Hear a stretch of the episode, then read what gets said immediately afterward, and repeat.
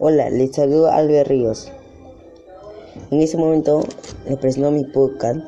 Le pido a mis amigos que escuchen y que dialoguen sobre el medio ambiente y tomar reflexión y pensar en los demás y mostrar sobre las causas y consecuencias.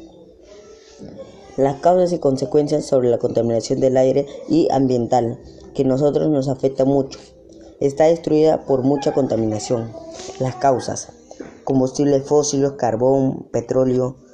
Consecuencia, lluvia ácida, petróleo de agua, daño en la capa de ozono. Ya, y hay que tomar conciencia y hay que poner carteles en cada poste, en cada barrio.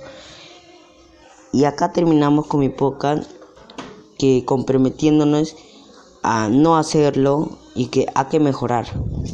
Porque el país y todo esto nos está destruyendo. Gracias, Miss.